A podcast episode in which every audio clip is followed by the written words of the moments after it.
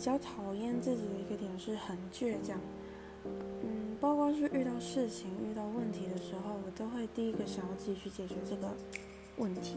然后我比较算是不会想要去问别人，或者是跟家人说，我都会想要自己去解决这些困难。那。呃，无论是在社会当社会人士，或者是之前